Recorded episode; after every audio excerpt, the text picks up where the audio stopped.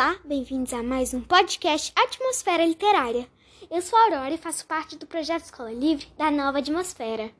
A história de hoje é A Menina Furacão e o Menino Esponja, escrito por Ilan Brema e ilustrado por Lúcia Serrano, da editora Trioleca. Ela nasceu numa manhã tempestuosa. Enquanto a mãe gritava com as dores do parto, o mundo ao redor da menina trovejava e ventava sem parar. No maior estrondo, veio ao mundo a menina furacão. Nasceu com os olhos abertos, vivos e inquietos. Sua boca se mexia sem parar. Queria conforto quente e seguro do peito da mãe. Logo cedo, todos descobriram a força de ventania nos pulmões da menina furacão. Ela chorava com uma força descomunal e sorria com a mesma intensidade. A menina furacão sempre se fazia notar. Depois da mamadeira, tomada sempre com muito ânimo, seu rosto inteiro ficava respingado de leite. Quando começou a engatinhar, foi um salve-se quem puder. Ia derruba, ela ia derrubando tudo pelo caminho. Os pais ficavam com malabarismo salvando, salvando objetos e a própria menina furacão. Quando ela, quando ela começou a andar, os pais resolveram acolchoar a casa inteira: chão, paredes, teto. A menina furacão vivia feliz, pulando, rolando e ventando pela casa toda. Na hora de comer, ela se esforçava para não derrubar nada, mas não adiantava. A parede da cozinha parecia uma obra de arte, mas no lugar de tinta havia pura de batata, feijão, fios de macarrão. Quando voltou do primeiro dia de aula de sua vida, a professora estava com a cara mais cansada do mundo e disse ao entregar, entre, entregar a menina aos pais: Ela é um furacão! Os pais sorriram e abraçaram a filha. Ao ganhar seu primeiro animal de estimação, foi uma festa só. O cachorrinho aos poucos foi pegando o jeito da menina furacão. Ele, rodopia... Ele rodopiava com ela, ajudava a salvar objetos que, que derrubava. Era bonito de se ver. A menina furacão era muito inteligente, tão inteligente que acabava a lição de casa e as provas antes de todo mundo. Ela queria ficar livre para aventar. Um dia, a menina furacão conheceu o menino esponja. O menino esponja nasceu um dos dias mais quentes da história. Nasceu de olhos fechados e corpo encolhido.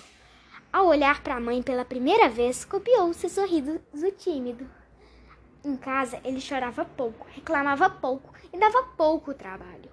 Às vezes, ninguém notava sua presença, mas ele notava a de todo mundo. Demorou para engatinhar, andar e falar. Ele fazia tudo com muito cuidado e atenção. Aliás, atenção era o que ele mais tinha. Vivia observando todos à sua volta e carregando-os dentro de sua mente. Quando voltou do primeiro dia de aula de sua vida, a professora disse aos pais: Que menino bonzinho! Os pais pegaram na mão do filho e foram timidamente embora. Ao ganhar seu primeiro animal de estimação, o menino esponja fez uma festa dentro de si. Ninguém viu ou ouviu, somente ele sorriu.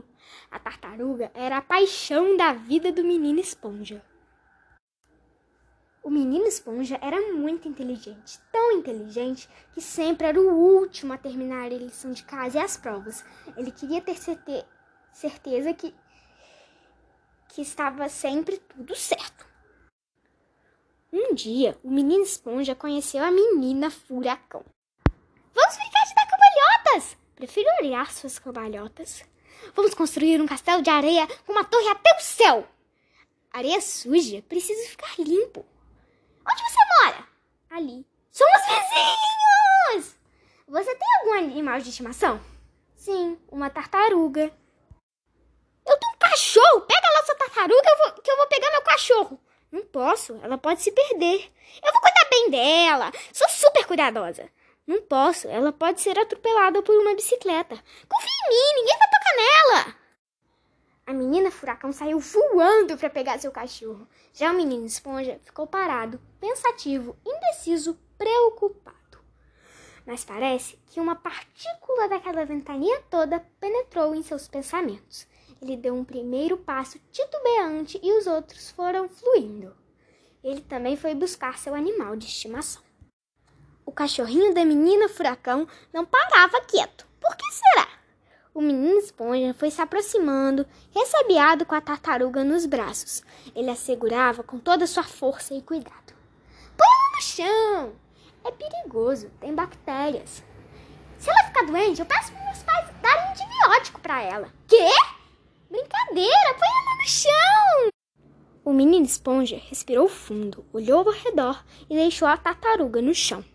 O cachorrinho da menina furacão começou a ficar curioso. Se aproximou lentamente da tartaruga. O menino esponja já estava imaginando a cena do cachorrinho com a cabeça de sua tartaruga na boca. Terror! Vou pegar ela de volta antes que aconteça algum acidente. Bobagem, eles são animais e se entendem. Fica olhando. O menino esponja estava paralisado, congelado. A tartaruga tirou todo o pescoço para fora. Cachorrinho aproximou seu focinho e nhaque! A tartaruga mordiscou a ponta do focinho do cachorro. Ele deu um gritinho e pulou para trás. A menina furacão começou a rir sem parar e fez carinho em seu animal e disse: Às vezes os de aparência pequena e tímida nos surpreendem. A frase da menina furacão atingiu o coração do menino esponja. Ele esboçou um sorriso que foi crescendo até o som de uma tímida gargalhada aparecer.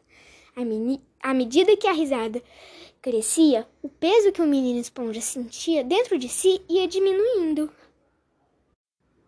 Vamos deixá-los brincando agora. É, agora é a nossa vez. E lá foram eles brincar. A amizade dos dois foi para sempre. O menino esponja aprendendo a ventar, a cantar e a voar. E a menina furacão aprendendo a sossegar, observar e a imaginar. Se você gostou dessa história, aproveite porque ela está disponível na nossa biblioteca.